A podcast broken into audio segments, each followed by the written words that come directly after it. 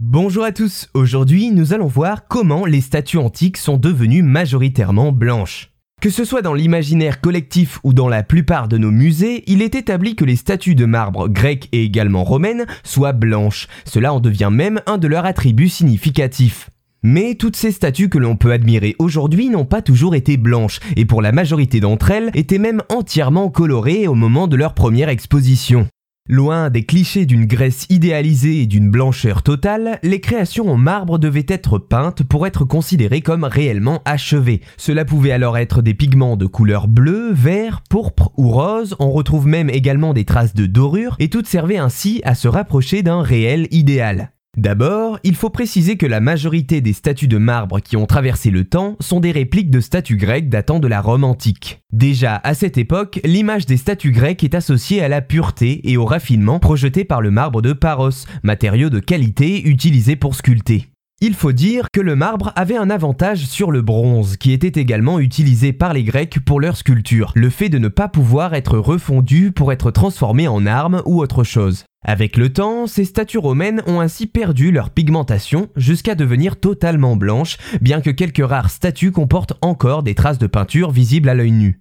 De plus, comme le précise Philippe Walter de l'université Pierre et Marie Curie, je le cite, la couleur apparente d'une statue ne repose pas uniquement sur la nature des pigments, il faut aussi prendre en compte les liants et la présence éventuelle d'une sous-couche. Mais alors, comment sait-on que les statues antiques étaient colorées? Eh bien, pour déceler les couleurs, pour des statues parfois vieilles de 2500 ans, des scientifiques ont dû utiliser des lampes UV, infrarouges ou encore des rayons X pour percevoir des traces laissées par les pigmentations peu à peu effacées avec le temps.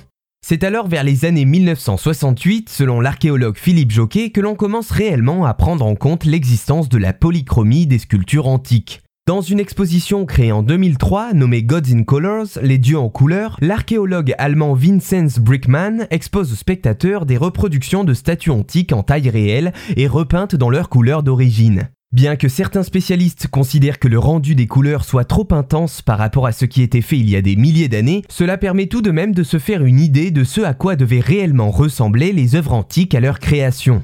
La maîtrise de la polychromie de l'époque permettait aux créateurs, en mélangeant plusieurs pigments, de réaliser des colorations protéiformes, de créer des zones d'ombre et de lumière marquées, qui donnaient un rendu proche du réel idéal voulu par les sculpteurs antiques. Accepter l'idée de sculpture polychrome mènerait ainsi à poser un nouveau regard sur les bâtiments néoclassiques qui ont survécu jusqu'à nous et à remodeler l'inconscient collectif.